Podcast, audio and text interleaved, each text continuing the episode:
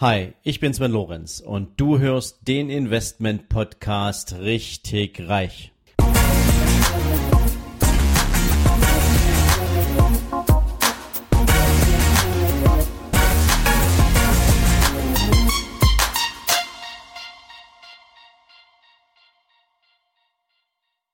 Hallo und herzlich willkommen zu einer neuen Ausgabe von deinem Investment Podcast richtig reich. Heute möchte ich mit euch mal wieder eintauchen in die mystische Welt der außergewöhnlichen Investments. Und nachdem wir jetzt schon über Uhren, über Pferde, über Kunst und Edelsteine gesprochen haben, möchte ich mich jetzt einem etwas größeren Investmentobjekt zuwenden. Und gleich werdet ihr natürlich wissen, worüber ich spreche. Aber ich möchte euch ein bisschen neugierig machen. Und zwar, wenn immer Menschen einem solchen Objekt begegnen, haben sie in aller Regel ein dickes Grinsen im Gesicht, beziehungsweise eine ehrfürchtige Bemerkung, die meistens was damit zu tun hat, was für einen Respekt man doch hat davor, dass es so etwas heute noch gibt. Worüber möchte ich reden?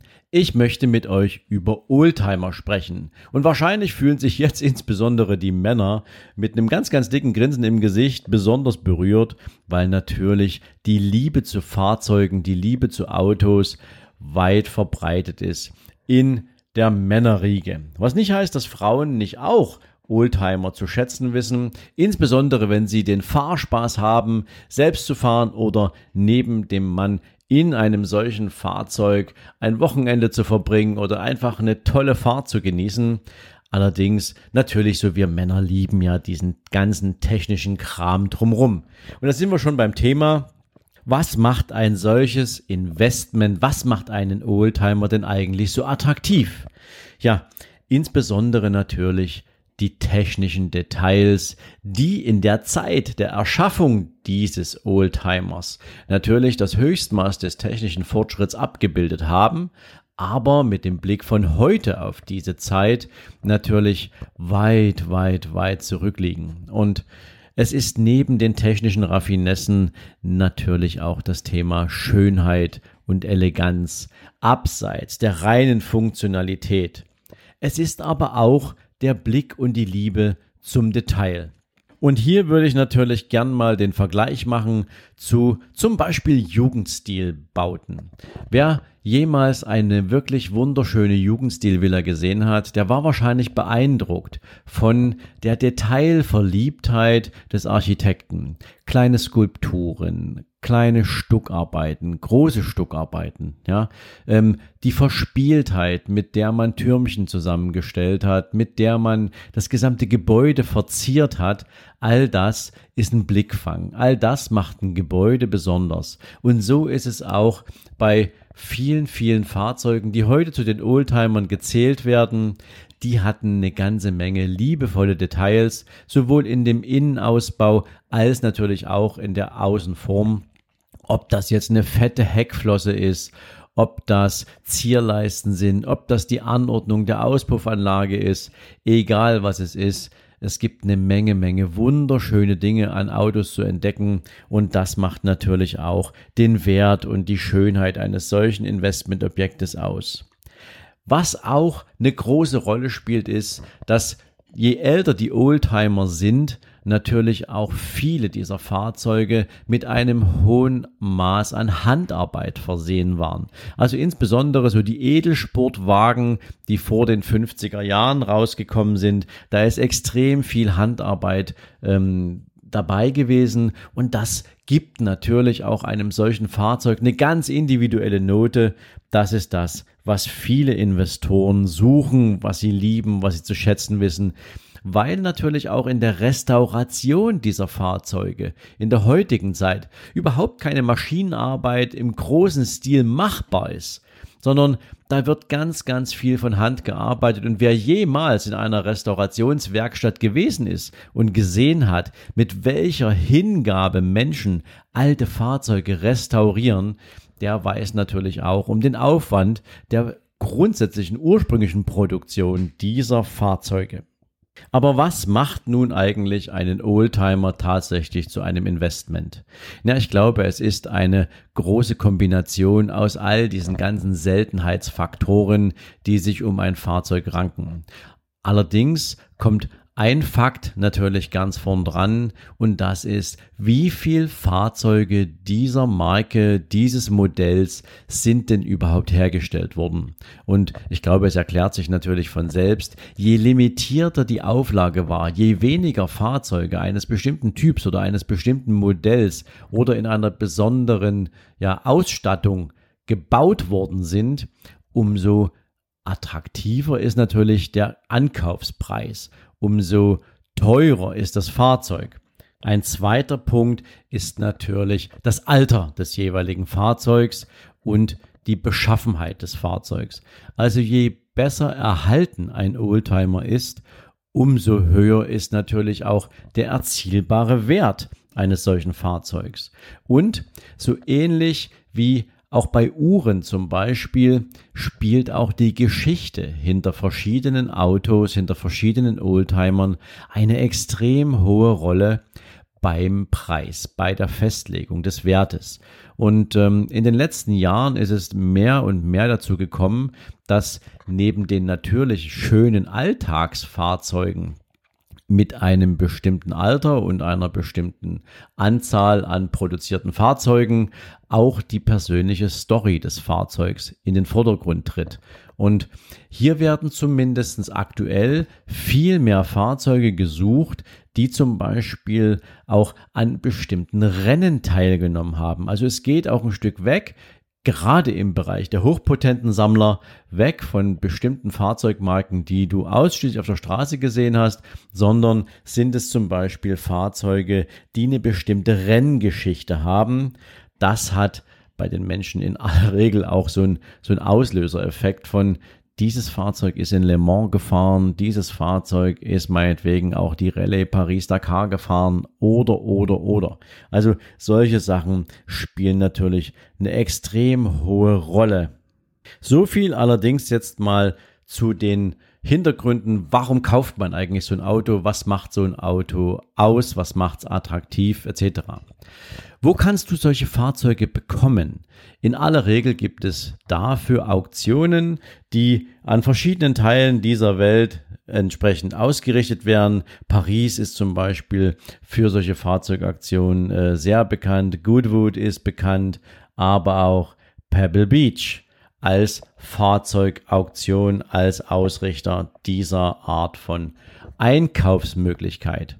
Die richtig teuren Autos allerdings werden nicht auf öffentlichen Auktionen verteilt, sondern sie wechseln in aller Regel von einem Sammler zum anderen den Besitzer, beziehungsweise werden in geheimen Auktionen ähm, versteigert, weil es natürlich dort auch nochmal den Preis in besonderer Weise hebt. Das hat meistens was damit zu tun, dass diese Fahrzeuge besondere Raritäten sind und man hier natürlich auch nicht möchte, dass so eine Auktion ins Stocken kommt, weil schon das Einstiegsgebot entsprechend hoch ist.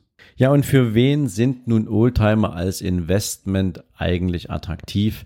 Ja, da gibt's natürlich auch so eine von bis Spanne. Es gibt die typischen Liebhaber, die Sammler, die vielleicht auch in Verbindung mit irgendwelchen familiären Erinnerungen da besondere Fahrzeuge mögen. Nehmen wir mal das Beispiel. Du kannst heute schon für 10.000 Euro eine alte Ente kaufen ähm, oder einen VW Käfer kaufen. Den kann man dann auch aufarbeiten oder zum Beispiel die VWs, die Bullies von VW. Ja, also solche Fahrzeuge gab es natürlich in rauen Mengen und ähm, die haben in aller Regel was mit Liebhaberei zu tun. Das sind natürlich auch ein paar Hingucker, je nachdem, wie man diese Fahrzeuge aufbereitet.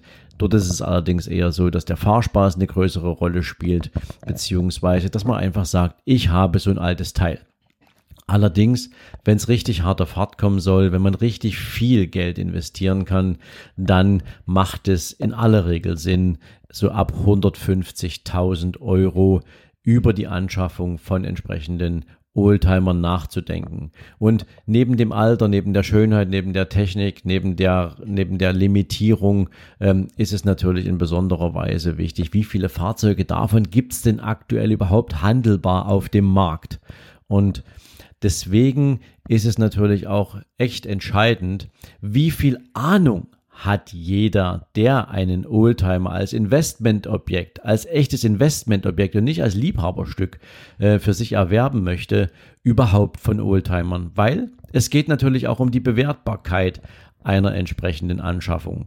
Also ist dieses Fahrzeug hauptsächlich original oder wurden irgendwelche Ersatzteile verbaut, die dann maschinell gefertigt waren, etc. pp. Also wie nah ist dieses Fahrzeug am Originalzustand? Natürlich ist es logisch, je näher das Fahrzeug am Originalzustand ist, umso teurer ist auch das Objekt. Grundsätzlich kann man allerdings sagen, dass ab einem Wert von 150.000 Euro auch die Fahrzeuge einen entsprechenden Seltenheitswert haben, was es wiederum als Investmentobjekt für den Mai für die meisten Menschen eher unerschwinglich macht. Denn es ist und bleibt natürlich auf der einen Seite ein Sachwert, sicherlich auch mit geschultem Auge und mit einer hohen Kompetenz versehen, ist es am Ende dennoch immer eine Frage, wie groß ist das Wertsteigerungspotenzial eines solchen Investments, wenn es tatsächlich ein Investment ist und nicht irgendwie nur ein Sammlerstück. Weil der Unterschied ist ja, der Sammler stellt sich dieses Fahrzeug in die Garage und er möchte es fahren, er möchte es benutzen. Der Investor setzt in aller Regel auf ein Wertsteigerungspotenzial seiner Investition, um es zu einem späteren Zeitpunkt auch wieder zu veräußern. Ja, also ganz, ganz wichtig. Und insofern kann man schon festhalten, dass Oldtimer eine Investition sind, ein Investitionsobjekt sind, die sich dann schon eher für Menschen eignet, die richtig, richtig, richtig viel Geld haben, weil jede dieser Investitionen natürlich auch eine hohe Liquidität bindet. Aber wie gesagt, immer in Abhängigkeit der verschiedenen Parameter, die das Fahrzeug attraktiv machen oder die den Preis festlegen. Zu guter Letzt möchte ich dann doch noch sagen, dass ein Oldtimer natürlich nicht ausschließlich ein Investmentobjekt sein muss, selbst wenn man es als Investmentobjekt kauft.